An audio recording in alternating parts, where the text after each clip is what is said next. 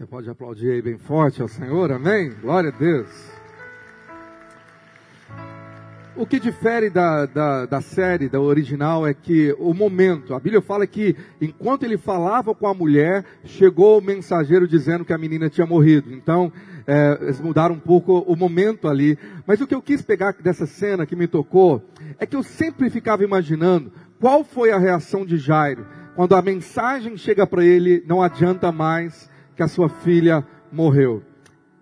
Eu me lembro que anos atrás, o Senhor me deu uma palavra sobre esse momento, e Ele falou algo tão pessoal ao meu coração, e eu não sabia o porquê que era. E eu tinha me esquecido que naquela semana de estudar esse texto, de estar na Bíblia, eu estaria ministrando uma conferência em uma outra cidade, uma outra igreja. E quando eu estava ali, comecei a compartilhar princípios que você vai ouvir hoje. Havia uma senhora que estava sentada na frente, que ela começou a chorar. E Deus começou a tratar com ela, uma cura começou a acontecer. E ela começou a ser ministrada a mensagem inteira, inteira, num choro copioso, sabe, um choro profundo. E as pessoas estavam sem entender, algo estava acontecendo durante a mensagem. E no final, ela me procurou e eu fui saber que era a esposa do pastor daquela igreja. E ela estava com uma enfermidade emocional há muito tempo e naquela noite ela foi completamente curada por causa da palavra de Deus. E depois eu pude ouvir o testemunho do que aconteceu na vida daquela poderosa pastora. Eu profetizo que cura vai acontecer nessa manhã. Aonde essa palavra for ministrada, você recebe, diz amém. Querido, havia morte na casa de um líder espiritual. Jairo era o líder da sinagoga. Quero compará-lo com um pastor. Quero só fazer uma contextualização. E dentro da casa daquele homem religioso, de um homem que queria servir a Deus, havia morte. A sua filha de 12 anos estava à beira da morte. Então ele sai desesperado à procura de Jesus. Quando acha, fala: Vai na minha casa. E ele tenta levar Jesus para casa. Mas no caminho, Jesus para.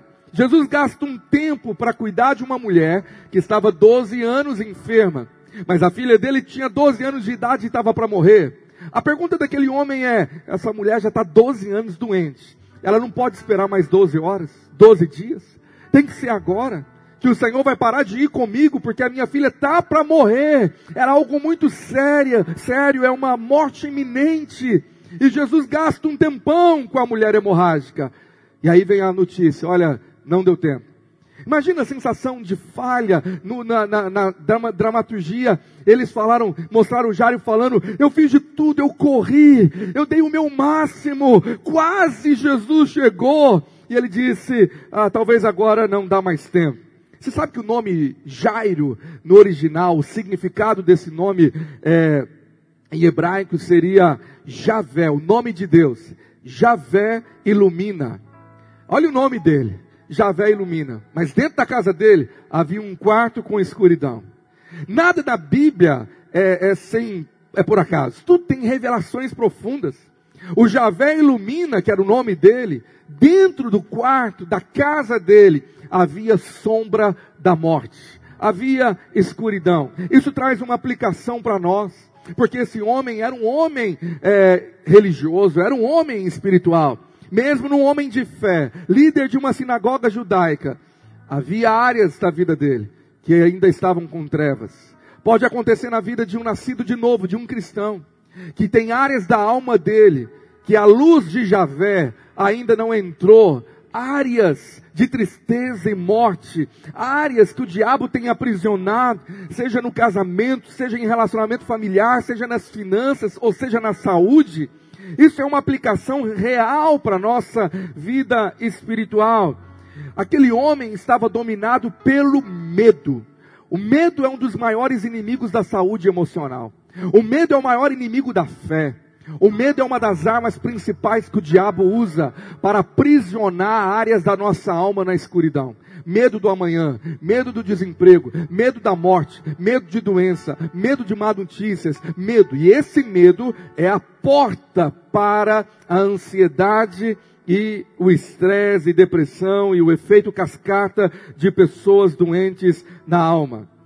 Eu quero começar te dando uma, uma contextualização e, e o cenário espiritual daquele homem que foi buscar a Jesus, porque a filha tinha pouco tempo. Ele sabia que o quadro era de morte. Sabe quando uma pessoa está desesperada dizendo, eu estou assustado comigo mesmo, os pensamentos que vêm na minha cabeça, a, a angústia é tão grande que alguém pode pensar em tirar a própria vida, como eu contei os testemunhos de pastores no domingo passado. Agora, aquela mulher tinha 12 anos enferma, e a menina tinha só 12 anos e estava para morrer. A mulher poderia esperar 12 dias, a menina não poderia esperar 12 minutos. Veja a aflição da alma desse pai, o que ele poderia estar pensando e passando no momento que ele vê Jesus parar. O medo aumentou.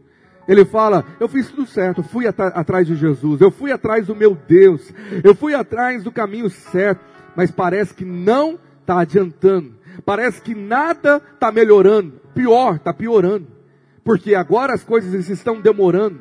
Então o medo se torna uma aflição, uma angústia, uma síndrome de pânico, uma ansiedade que dá lugar a questionamentos. Será que Jesus não se importa com a minha filha que está para morrer e se importa mais com uma mulher que já tem 12 anos que ela está doente? Não poderia esperar mais? Jesus está dando mais ênfase ou importância para outros e não para mim? E aí entra as maiores armas e jogadas do diabo que ele começou a fazer lá no Éden e faz comigo até hoje, que é colocar Deus em xeque, Deus em dúvida, questionar a Deus. Será que Deus realmente existe? Será que ele realmente te ama? Será que ele realmente se importa com você? Será que ele está te vendo? Será que ele não está atrasado? Será que ele não está vendo o que você está passando? Ele esqueceu de você. Imagina Jairo se sentindo esquecido, ou menosprezado, ou desprezado, quando Jesus tira a atenção dele e coloca a atenção numa mulher. Talvez ele falou, Jesus, ele, ele não está dando a devida atenção, ele não entendeu que o quadro da minha filha é mais grave do que o estado dessa mulher. E aí aquilo que tanto Jairo temia, Jó fala, o mal que eu temia me sobreveio. Veio a notícia, não dá mais tempo, não incomode mais o, mestre, porque ela já morreu. Ali ele poderia perder a esperança. A esperança e a fé, pouca que ele tinha de um milagre, poderia se esgotar completamente. E veio na cabeça dele, você tentou, mas não conseguiu. Você não foi suficiente. Foi por pouco, mas você foi um fracasso. E o fracasso fez a sua filha morrer. Essas armas são as mesmas armas que o diabo atua hoje. Pessoas que se sentem desprezadas por Deus, que se sentem fracassadas, eu dei o meu máximo, mas não deu certo a minha vida financeira, não deu certo aquele sonho, não deu certo o meu casamento. Olha que eu me esforcei, eu dei o meu melhor e foi por pouco, e você se sente fracassado. E vem a culpa sobre ele. E se eu corresse mais? E se eu tivesse feito um pouco mais, será que se eu arrastasse Jesus? Tem pessoas que sofrem e carregam uma culpa por desastres, por traumas que aconteceram no passado. E ela fala: Ah, se eu tivesse feito um pouco mais. E aquilo é um peso que ela carrega, que adoece a alma, que sempre o diabo fica lá atormentando. Se você tivesse feito um pouco mais. Eu passei isso com meu pai. Nós internamos o meu pai às pressas, conseguimos vaga em Belo Horizonte. E depois que ele faleceu, eu disse: e se eu tivesse feito mais, se eu tivesse sido mais ágil, se eu tivesse sido mais rápido? Talvez você já passou por isso, essa frustração com o fracasso que traz dor. Agora eu quero te falar de uma maneira resumida, porque no seminário nós vamos aprofundar. E eu sei que o pastor Eurípides vai entrar em cada área que eu falei semana passada e que eu estou falando assim como uma prévia. E nós vamos ter três dias, um final de semana, que você vai compreender e ter revelação de quais são as doenças que podem vir na sua vida para você desmascará-las. Por quê? Porque o maior inimigo de um crente que pode de fato destruí-lo não é a doença, não é o diabo, não é o pecado Sabe o que mais pode destruir você? Não é doença da alma, depressão ou diabo, nem pecado. Sabe o que é? A Bíblia fala que o meu povo perece ou é destruído porque ele falta. Porque ele falta, irmãos? Você não tem conhecimento do que, que a Bíblia fala sobre doenças da alma, sobre cura interior. Meu irmão, às vezes você investe tanto dinheiro em tantas coisas para o corpo, uma roupa, um sapato, e não tem cuidado da sua alma.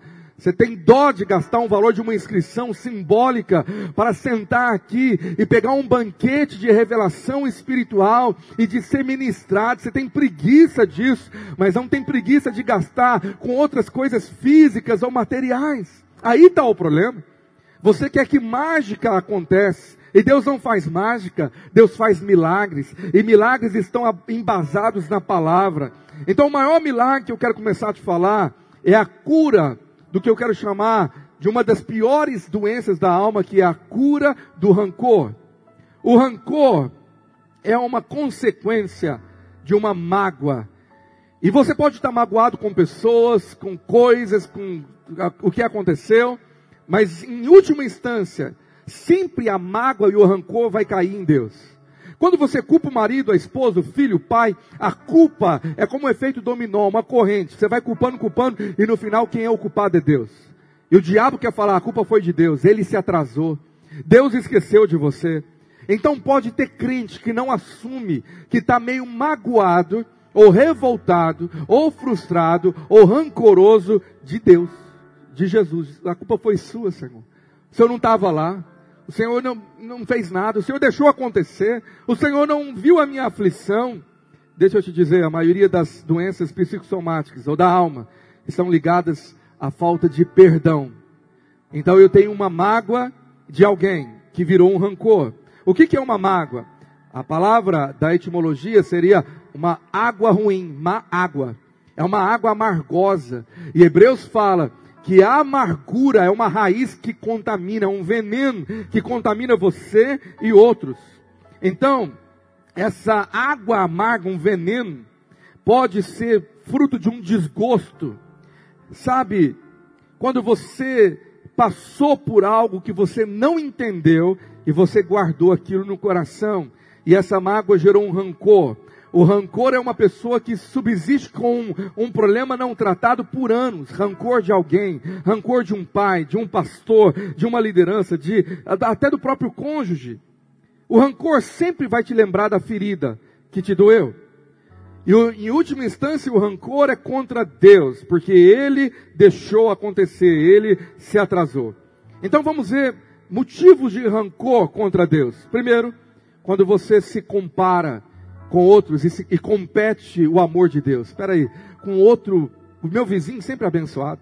Parece que ele ora e Deus traz na hora. Com ele é agora. Jesus para para ouvir ele. Comigo não. Comigo é mais difícil. Comigo é na base do, da aflição, do dor. Eu tenho que dar o meu sangue. Com outro é mais fácil. Então você começa a comparar e a competir. Uma das coisas terríveis para a alma do homem é comparação e competição.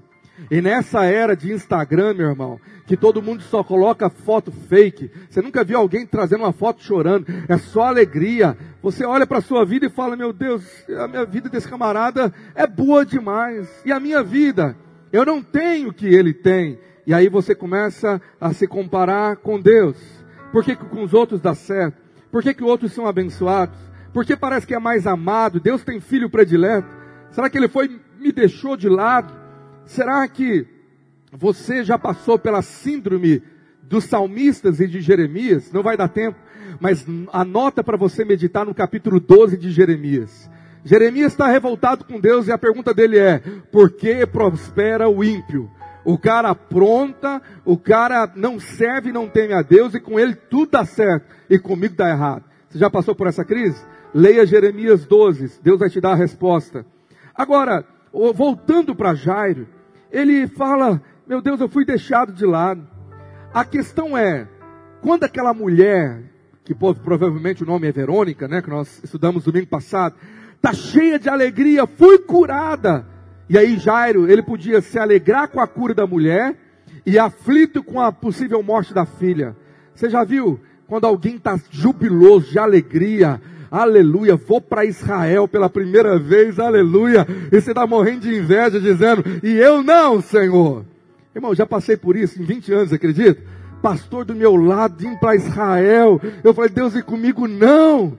Você já passou por crises assim? O que está acontecendo comigo? Por que você não abençoa? Manda alguém para me abençoar, abre portas. Você se alegra com a vitória de outros? Seja sincero. Com muito amor e carinho, vira para quem está do seu lado e fala: Você se alegra com a vitória de outros? Fala a verdade. É mais fácil chorar com, os que choram do que se alegrar com aqueles que se alegram. Você está na fila do supermercado. Tem um camarada que é seu irmão, esse do seu lado aí, está na frente. Aí quando ele vai passar lá na, na, na para pagar, aí surge um sinal, você é o, o, vencedor, acaba de ganhar o prêmio do supermercado ABC, um milhão de reais, você está na fila um passo atrás, aí você fala, por que eu não? Porque não era eu aqui nesse lugar. Nós somos assim. Ao invés de alegrar com o irmão, glória a Deus por você, a primeira pergunta é, por que comigo não? Por que, que não fui eu? Hã? Por que, irmãos? Isso parece ser inato da natureza humana que precisa ser curada, restaurada, precisa ser mudada. Você precisa ter o coração como de Jesus. E tem pessoas que estão magoadas com Deus, rancorosas com Deus, porque acha que Deus que levou a pessoa que ela amava. Foi Deus que permitiu que o pai morresse. Foi Deus que permitiu e Deus não fez nada. Então eu não me sinto amado por Deus ou valorizado. Parece que Deus se esqueceu de mim. Você já passou por isso? Não fala não, porque eu acho que a maioria de nós já. E a pergunta então é: como ser curado? Como mudar isso? Eu quero te falar que semana passada eu fui bem prático nos passos e, e agora nessa segunda parte, na parte 2 eu também quero ser. Eu quero te mostrar como Jairo nos ensina a ter passos para a cura. Vamos lá, primeira coisa. Naquela aflição de Jairo, quando a notícia chega para ele. E então o mensageiro fala: não precisa mais incomodar o mestre, porque a menina já morreu, não dá mais tempo. Qual que foi a reação de Jesus? O que que Jesus fala para ele? Olha para a sua Bíblia e veja comigo, no verso de número 36. O que que Jesus nos ensina quando ele fala: já morreu, já não tem mais chance, não precisa incomodar. Verso 36, mas Jesus não fazendo caso do que eles disseram. Outra versão fala, Jesus ignorou a mensagem. E Jesus disse ao dirigente da sinagoga, não tenha medo, tão somente creia. Queridos, como obedecer isso? Deus está dando uma ordem, não tenha medo. O primeiro passo para a cura da alma é você vencer o medo. E como que acontece isso? O medo ele está dentro, ele está na mente. Então você precisa clamar a Deus que mude a sua maneira de pensar. A cura vem por aí. Mudança de menta mentalidade, metanoia. Romanos 12, 2. Seja transformado. Então a minha alma pode ser transformada. O meu interior pode ser transformado pela renovação da minha mente. Quando eu mudo a maneira de pensar, aí eu vou experimentar Deus. É o que o texto está dizendo.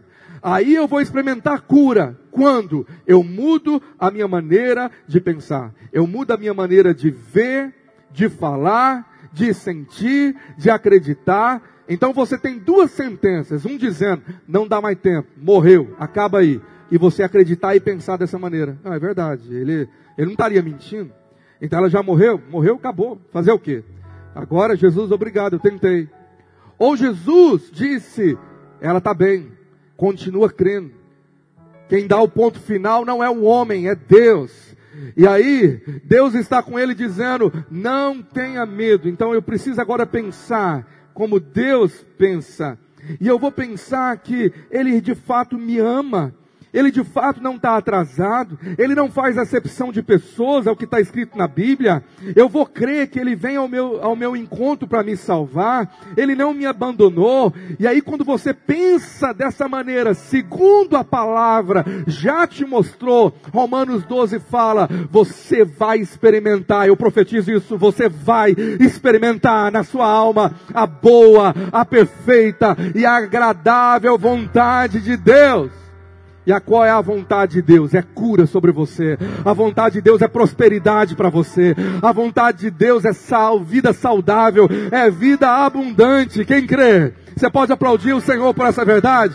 Fala assim: Eu creio. Então, mudar a mentalidade é pensar igual a Bíblia. Você vai ser atacado pelo diabo para temer, ter medo, falar Deus esqueceu de você, Deus fez acepção e você fala não, a minha mente continua crendo, meu Deus não falhará. Aleluia. Isso é fé. Mesmo quando parece que tudo está desmoronando, tudo está dando errado, você fala: Meu Deus não falhará. Ele nunca falhou e nunca falhará. Ele me ama. Ele morreu na cruz por mim. Eu sou amado pelo meu Deus. Posso ouvir um amém aí? Você também crê? Por isso, segundo passo, eu vou vencer o maior inimigo. Eu vou vencer o medo e a incredulidade. O segundo passo é eu já mandei embora o medo e agora a incredulidade, que é o inimigo da cura, a incredulidade que mina a minha fé, que rouba a minha fé, eu vou vencer. Eu vou trocar o meu medo pela confiança em Deus. Eu vou mandar a mentira do inimigo embora que está mandando eu parar de incomodar a Deus, e eu vou continuar tocando na orla do seu manto. Eu vou falar, não te deixarei até que o Senhor me abençoe. Eu creio que o Senhor está comigo. Eu posso não entender muita coisa, mas mesmo não entendendo, ainda assim eu continuo crendo no teu amor. Você entende isso? E para isso, você precisa lidar com umas, uma das artimanhas do diabo, que é saber lidar com as más notícias lidar com má notícia. Já viu quando você está ansioso, atacado pelo medo, e de madrugada o telefone toca? Você acorda assustado, aquele sono ruim, o telefone está tocando, a primeira coisa que vem na sua mente é pensamento ruim. Quem morreu? Desastre. Você não pensa assim, alguém te ligando para falar, meu irmão, não aguentei para o dia amanhecer para te contar que eu vou te dar um carro zero. Deus mandou te falar isso agora, quatro horas da manhã. Você nunca parou para pensar assim, né? Você só pensa alguém morreu. Mas por quê? Porque nós estamos programados para o mal, para coisa ruim. Você acha que o pior vai acontecer. Você não está com expectativa do melhor. E quando Jesus morre na cruz, ele quebrou as maldições na sua vida e te tornou um ser abençoado. O que corre atrás de você não é maldição. O que corre atrás de você é bênção celestial. Você tem que se sentir abençoado em todo momento, amém? Então o que, que Jesus ensinou? Não temas crê somente. Vença o medo e tenha fé. Vença o medo e vença a incredulidade. Ignore as má notícias. É o que Jesus fez. O texto fala, Jesus ignorando, Marcos 5,36, frisa o que Jesus fez com má notícia, faz um círculo na sua Bíblia, lembra, essa tradução fala Jesus sem acudir a tais palavras. O texto original é, ele ignorou, ele não fez caso. Então toda má notícia que chegar até você, você vai ignorar. Por quê? Porque a última notícia vem da palavra palavra de Deus. A última notícia vem do Espírito Santo que habita em você. Então você vai crer. Você não vai abandonar a sua fé. Mesmo quando parece que o mar não se abriu. E você vai falar, a palavra final é de Jesus. Amém, irmãos? Mantenha a fé. Mantenha a fé quando te falar, não dá mais tempo. Mantenha a fé. Porque quem fala que não dá tempo não é o homem, é o Senhor. Você fala, eu vivo com a palavra final do meu Deus. Amém? Amém, querido? Isso é fé. Terceiro, você precisa fazer como Jairo. Você precisa continuar levando Jesus para dentro da casa. Não pare no caminho, não aborte o processo. Leve Jesus para dentro do problema leva ele para dentro do quarto escuro. O nome dele é Yahvé. Javé ilumina. Então você vai trazer a presença do Senhor para aquele porão, para aquele quarto que você não abre, aquele lugar do coração que você não abre para ninguém. Você fala, Senhor, a tua luz afugenta as trevas e eu não vou desistir. Eu vou levar Jesus comigo para dentro desse problema. Então, não desista no meio do caminho, não aborte o processo, não para no meio do caminho. A jornada pode ser longa, mas você já sabe o final da história, e o final da história é que você já é mais que vencedor. Ele te garantiu o último capítulo do livro, e está escrito lá: vitória completa pelo poder do sangue de Jesus. Você vai triunfar, meu irmão. Agora não aborta o processo. Deus te mandou começar uma terapia. Deus te começou a mandar começar um tratamento com um psicólogo de Deus, um psiquiatra de Deus, um terapeuta de Deus, um pastor de Deus. Deus mandou você abrir o seu coração para uma pessoa ungida. Então não aborta o processo. Pode demorar. Vá até o fim. Talvez no começo o remédio parece que não está dando é, efeito, não está adiantando. Mas não para no meio. Não aborta quando alguém fala, não está adiantando nada, você gastando seu tempo, gastando seu dinheiro à toa. Você está gastando tempo à toa, desiste. Você não foi chamado para ser parte daqueles que desistem e retrocedem. Você foi chamado para ser parte daquele povo que é firmado em fé. E a fé te leva até o fim. Vamos ver isso? Abra sua Bíblia em Hebreus, capítulo de número 10. Eu quero que você tome posse desse texto. Hebreus 10, versículo de número 38. Diz assim a palavra: Todavia, o meu justo viverá pela fé, e se retroceder, não me alegrarei nele. Aqui aquela versão fala: se ele retroceder, nele não se compraz a minha alma, não tem alegria em quem se retrocede. Deus não, não se alegra em quem aborta, em quem para, em quem volta. Agora olha o verso 39. Nós vamos ler todos juntos, bem forte, como está aqui no telão. Um, dois, três, já. Nós Porém, não somos dos que retrocedem para a perdição, somos, entretanto, da fé para a conservação da alma. Diga glória a Deus. Aplauda o Senhor mais uma vez aí. Essa é a palavra viva do Senhor. Aleluia. Então você não vai abortar, você vai até o fim. Pode um médico ter falado que não dá, pode alguém para falar que já acabou, mas você fala, eu continuo, porque quem dá a palavra final é o Senhor, amém? Então você leva Jesus para dentro do quarto que tem o problema. Então, para isso, eu preciso abrir a área que eu não quero abrir para ninguém. Isso é uma, uma necessidade da cura, é um processo terapêutico de cura, é você abrir a ferida é tirar o que está tampado. Para de ter vergonha, orgulho, medo, e talvez você não contou para ninguém aquela culpa que você carrega, aquela vergonha, ou tem vergonha para falar que estava com raiva de Deus. E você chega para um conselheiro e você pede ajuda, porque a ajuda e a cura vem através das pessoas. Se a doença vem através de gente, Deus usa pessoas para nos curar. Tiago diz: tem alguém enfermo, chame os presbíteros para ungir com óleo. Por que, que Deus manda chamar gente? Porque Deus usa gente, Deus usa pessoas. Ele podia mandar o anjo direto, mas Deus quer usar gente para curar você. Aí você abre o coração, coisas que você nunca contou. O quarto aonde você nunca levou ninguém. Você vai abrir e falar: houve aqui na minha história um abuso. Fui abusado quando era criança. Foi rejeitado. Aconteceu um trauma que você guarda no coração. E se você não traz Jesus, a luz dele para aquilo e abre aquilo, você carrega aquele rancor, aquela doença, que só vai piorando, drenando a sua energia, ano após ano. Então você precisa trazer a luz para onde tem escuridão. Porque a Bíblia diz que a luz do Senhor afugenta as trevas. Amém? O outro passo que Jairo nos ensina de cura é que nós vemos que no processo ele entendeu que Jesus não ia levar todo mundo. Veja com quem você está nessa jornada e selecione as companhias. Olha aí o verso 37. Marcos 5, 37. Contudo, não permitiu que alguém o acompanhasse, senão Pedro, os irmãos, Tiago e João. Meu querido, você precisa selecionar companhia.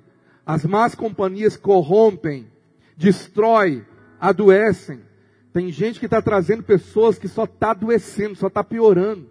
Quem você ouve, quem você deixa estar tá do seu lado, quem que parece que está pesando a jornada, decida quem você leva para a cura? Sabe, querido, tem gente que drena a nossa força e tem gente que fortalece. Porque relacionamentos nunca são neutros. Ou a pessoa edifica ou ela destrói. Quem que você está deixando do seu lado? Amigos, companheiros? Está te edificando ou está te sugando força? Então Jesus fez uma seleção. Opa, não é todo mundo que vai. Só foram três discípulos, a multidão fica. Tira a bagunça e coloca as pessoas certas, pessoas ungidas, pessoas que Deus pode usar. Você não vai abrir o coração para qualquer um, você não vai abrir o coração para a vizinha incrédula, você não vai abrir o coração para uma pessoa carnal, você vai abrir uma, o coração para uma pessoa cheia do Espírito Santo. Você entende isso, amém? E para isso você precisa ter sabedoria e falar: Deus, não é todo mundo que vai, porque tem gente que só atrapalha, leva gente que ajuda. Cerque de pessoas que têm a palavra de fé, que têm a palavra do Espírito Santo. É isso que você prepara o cenário para o milagre. E depois, você precisa preparar a casa para o milagre. Olha o verso 38. Você seleciona quem está no caminho, mas quando entra dentro da casa, a casa estava um caos, uma bagunça. Chegando à casa do chefe da sinagoga, viu Jesus o alvoroço. Os que choraram choravam e os que pranteavam muito. Você sabia que na cultura judaica tinha no funeral gente que era paga para chorar, sabia disso? Os pranteadores, pagava lá a mulher para ficar chorando. Estava lá gritando, nem conhecia a menina. Sabe, queridos, talvez você está deixando um caos na sua vida interior e você precisa de colocar ordem no caos para cooperar com a cura, porque Deus não atua na desordem. Grava isso. Deus opera milagres. Deus construiu o mundo quando ele disse ordem. Ordem no meio do caos. Então é a sua responsabilidade tirar o caos. Começa a ajudar. Arruma sua cama. Coloca sua alma em dia. Coloca disciplina. Ora para acordar hora para comer, hora para dormir, manda embora esse caos total, porque Deus não atua no caos, tira a bagunça da sua casa externa e da sua casa interna. Meu irmão, a sua casa externa fala da sua casa interna. Se eu chegar na sua casa e ver a bagunça que está, a bagunça em cima da mesa, a bagunça na cozinha, a bagunça nos armários, pode ser um reflexo da bagunça que há dentro de você. Vida descontrolada. Não tem tempo para nada, é aquela loucura. Não tem tempo para pentear o cabelo. Vê se o irmão que está do seu lado penteou o cabelo. Fala, penteou, aleluia, tá legal. Mas eu me lembro de um irmão que ia ministrar no culto, ele esquecia de pentear o cabelo, meu Deus do céu. Como que está, como que está a sua vida externa e a sua vida interna? Coloca rotina, coloca disciplina, coloca um despertador para acordar. Pastor, mas não tenho força. E tira a força da onde não tem. Vá até o fim, dá o seu máximo e começa a se alimentar melhor, começa a colocar ordem, organização para cooperar com esse agir de Deus que ele atua na ordem e na luz. Quem está na escuridão e na bagunça é o diabo. Você está me entendendo? Diz amém para isso? Outro passo que Jairo nos ensina. Verso 39. Ao entrar, lhe disse: Por que estáis em alvoroço e chorais. Jesus disse: A criança não está morta, mas dorme. Eu falei esse passo semana passada, que foi essencial na cura da mulher hemorrágica, e está o princípio aqui de novo, novamente para esse milagre da ressurreição dessa menina, que é a confissão de fé.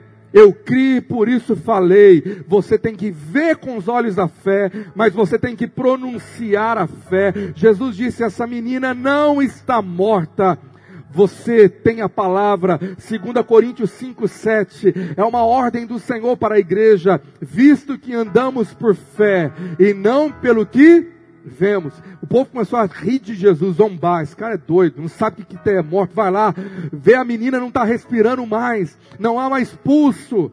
E Jesus disse, ela não está morta, ela dorme, ela está no intervalo para o milagre.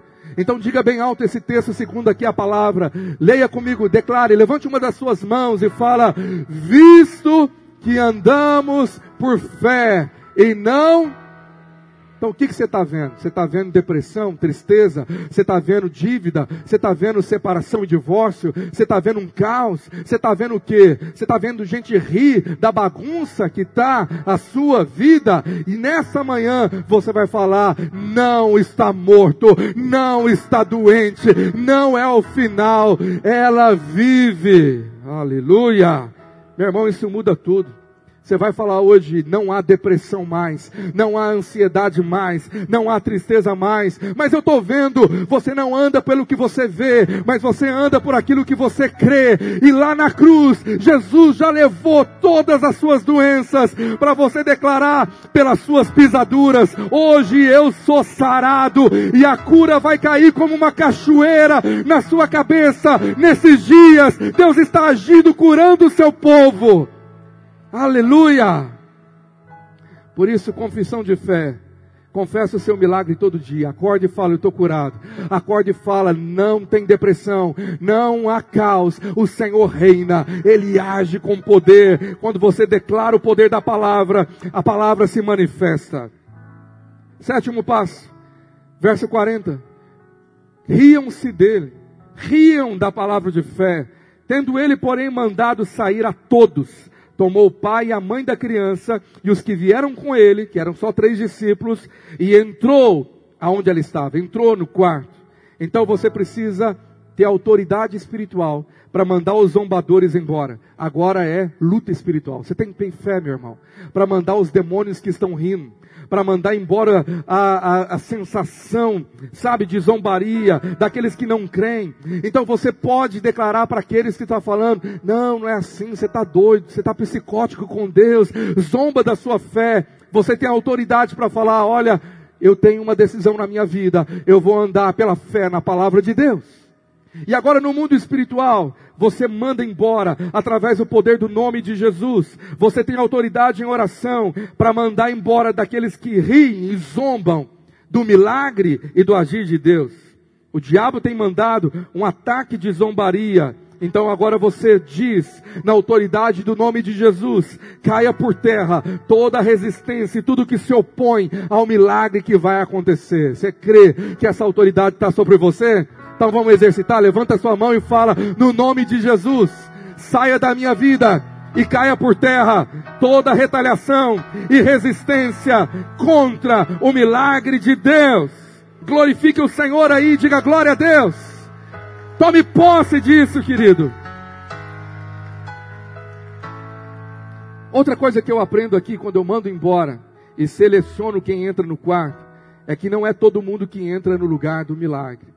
Ele chamou o pai e a mãe, os três discípulos, porque tem gente que só atrapalha e não ajuda.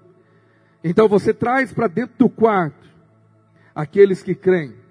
Porque enquanto muitos duvidam, Deus continua fazendo na vida daqueles que creem.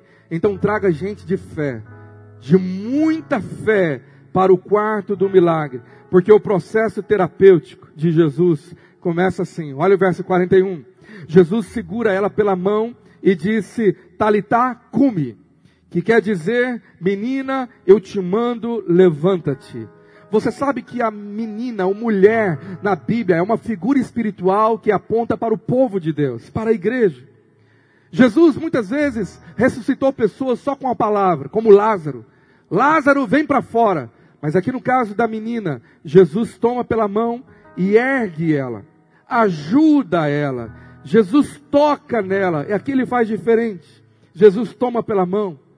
Talvez ela desperta e Jesus ajuda ela a levantar. Sabe, tem cura que é instantânea. Deus, por uma palavra, fala: tchau, depressão. Ele pode fazer isso, você crê que ele pode fazer? Mas tem outro tipo de cura que ele te ajuda a levantar. Ele faz aquilo que você não pode, mas ele quer ver também o seu esforço. Tem milagre, que é milagre instantâneo, igual o de Lázaro, levantou. Mas tem milagre que há uma necessidade da cooperação nossa sim, esforço sim, de continuar crendo, de dar o meu máximo, de forçar para levantar. É a força dele vindo até você, unindo com a força que ele já te deu. Por isso ele não vai fazer aquilo que você pode. Tem depressão, irmãos, que a pessoa está enganada achando que não pode, enquanto ela pode. Tem aquele tipo de depressão que eu já vi que a, a mulher fala assim: Pastor, manda alguém vir lavar a louça da minha casa, eu não tenho força. Falei, essa depressão já vi lá em casa também, várias vezes. Você já viu? Quando parece que a pessoa escolheu abandonar, por quê? Porque é mais cômodo e ela vai adquirindo doença. Mas há milagre que Deus fala assim: eu estou te ajudando, você vai dar conta, eu estou segurando você pela mão, vai trabalhar, eu, você vai continuar, vai lá e faz, porque eu sou com você. E no processo da obediência a cura acontece, sabe por quê? Ele vai te dar força da onde você não espera, ele vai fortalecer você. Então diga para quem está ao teu lado, ajude o processo. Fala para o irmão, ajude o processo, coopera, não se entregue em nome de Jesus. Muitas vezes Deus disse para o seu povo: esforça-te. Dá uma chacoalhada de amor com o seu irmão e fala: esforça-te. Meu irmão, tem dia que você tem que ter esforço, não tem? Para acordar cedo e vir para o culto, para ir trabalhar. Tem dia que você precisa de um esforço a mais. Mas quando você crê e obedece e se levanta, há uma força que vai te colocar de pé. E você vai continuar e vai seguir até o final, porque Ele está com você. Aleluia. Eu quero profetizar aqui, meu querido. Você não está no final da sua vida, se é apenas o começo. Deus tem coisas grandes que vai fazer através de você. Verso 42. Imediatamente, a menina se levantou e se pôs a andar, pois tinha 12 anos. Ela começou a andar. Jesus talvez mandou, anda aí no quarto.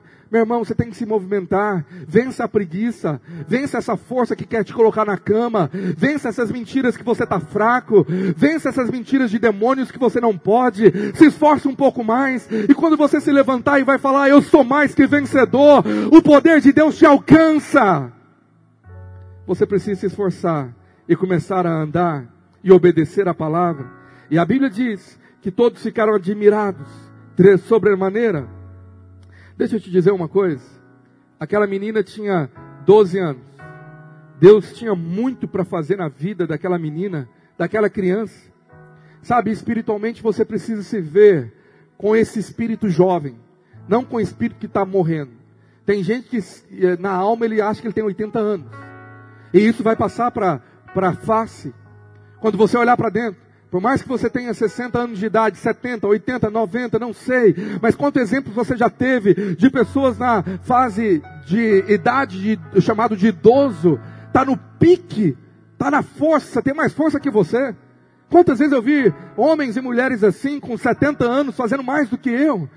Aquilo me dava uma vergonha. Sabe por quê? Porque é um espírito jovem e o espírito de Deus está sobre você. Não importa a idade que você acha que você tem, ainda você aos olhos de Deus tem 12 anos, tem muita coisa que Deus vai fazer na sua vida ainda. Não é o final, não é a sua morte. Você não está se preparando para morrer, você está se preparando para viver coisas grandiosas que Deus tem ainda para fazer.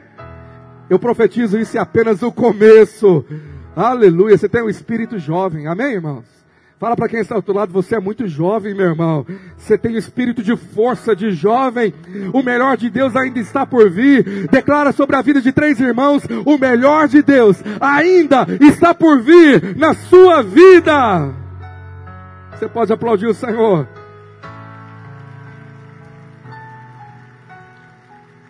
Há um texto que eu amo muito nas Escrituras, em Eclesiastes 7, verso 8, que revela assim: Eclesiastes 7, 8. Melhor é o fim das coisas do que o seu princípio.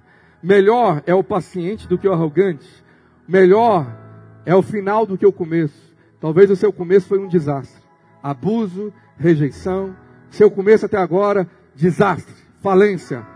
Mas a sua vida não acaba aqui. É melhor o final, coisas grandes Deus vai fazer, coisas novas Deus vai fazer. Chegou o seu tempo de vida, de fortalecimento. Jesus está levantando você. Jesus está com você andando por esse quarto. Aleluia! Agora, existe o último, e eu quero encerrar com esse passo.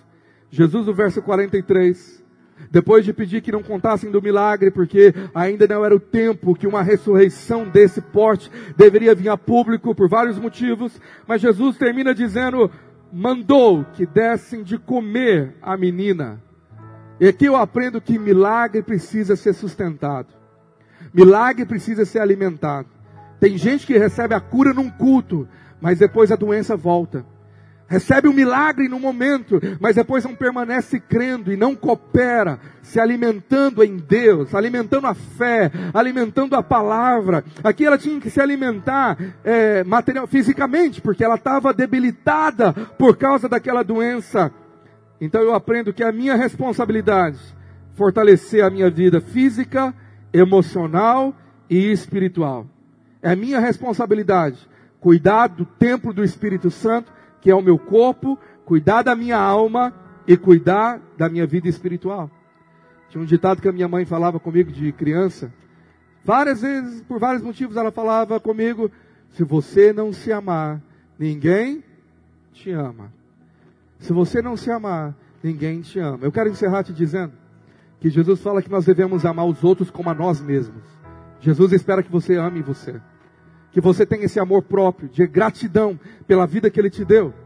Paulo, em Efésios 20, ele vai discipular os pastores de, da igreja de Éfeso. Em Atos 20, ele fala: Pastores, cuidem de vocês primeiro, para depois cuidarem do rebanho. Primeiro cuida de você. Como que você vai cuidar de outros se você não está cuidando de você?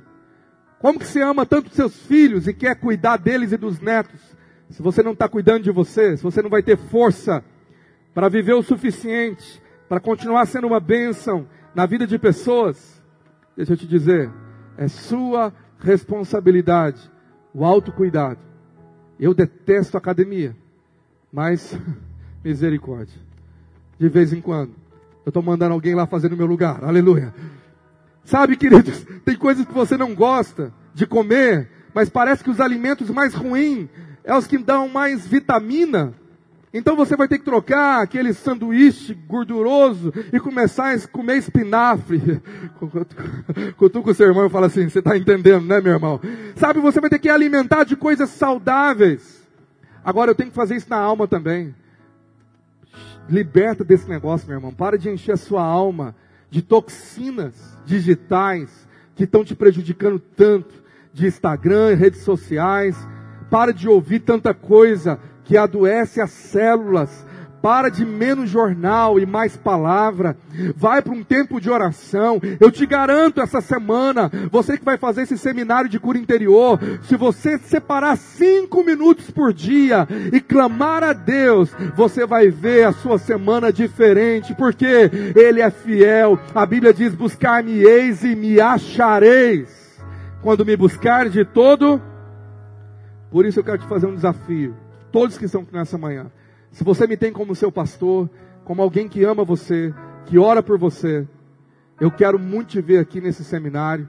Vai ser tão importante. Deus tem nos dado o privilégio aqui em Campo Belo de ter pessoas que são reconhecidas não só no país, mas fora, os melhores, os tops, especialistas na área, como é o pastor Eurípides que vem sexta-feira, sábado e domingo. Começa na sexta noite, às sete e meia sábado da tarde, às quatro da tarde, vamos direto até a noite com um intervalo, um lanche, e domingo de manhã termina o seminário, vai ser aberto a todos, mas eu queria que você viesse e trouxesse a sua família.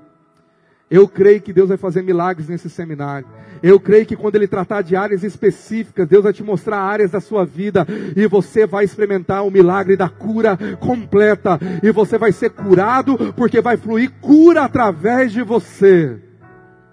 Então, eu vou orar por você, fazer sua inscrição hoje. Se por algum motivo, meu irmão, você mesmo, não, é de verdade, você fala, pastor, eu não tenho esses 50 reais aí da inscrição. Meu irmão, não vai ser por causa de dinheiro que você não vai fazer. Deixa o seu nome lá.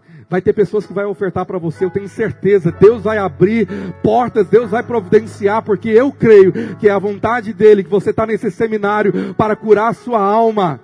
Tantas vezes você investiu em coisas fúteis, em coisas que não valeria a pena, mas essa, esse seminário vai mudar o seu destino, eu creio. Vai mudar a realidade familiar da sua família. Você crê nisso? Então eu queria te desafiar ao final desse culto. Vai ter um mutirão de irmãos ali na frente para fazer sua inscrição. E você se inscreva hoje, por favor. Você pode convidar pessoas, nós vamos ter inscrições até o dia do evento. E eu creio que são dias de cura. Você pode dizer amém para isso? Eu quero orar por você, fica de pé. E eu quero convidar você a fazer como Jairo, trazer Jesus para o quarto escuro. Trazer Jesus. Fala, Jesus, eu não vou te deixar. Tem aquela canção tão famosa que nós cantávamos: entra na minha casa, mexe com a minha estrutura, sara todas as minhas feridas. Queridos, é um tempo de o Senhor entrar e sarar todas as feridas. Coloca a tua mão no teu coração. Talvez havia áreas tão pretas, tão escuras, que você achava que não tinha mais jeito. Algumas pessoas talvez acharam que Deus abandonou você, rejeitou você, que Deus não ama você, mas você é amado. E nessa manhã eu quero orar por pessoas que falam, pastor, essa palavra foi só para mim. Só tinha eu na igreja. Essa é uma realidade. Eu tenho toda a coragem e fé, como Jairo, de trazer a cura, de andar. E eu quero orar por você, que estava triste até com Deus, achando que ele tinha falhado, abandonado, que ele esqueceu você. Eu quero orar nessa manhã por você, declarando que você vai receber um batismo de amor de Jesus. Você vai saber o quanto você é amado. Eu queria desafiar você a sair do seu lugar e vir aqui à frente. Eu quero impor as minhas mãos sobre você. Você que fala, é para mim essa palavra. Sai correndo do seu lugar. Vem aqui na frente desse altar. Nós vamos orar por você. Nós vamos declarar cura total, cura completa. Sai do seu lugar, vem aqui. Nós vamos orar.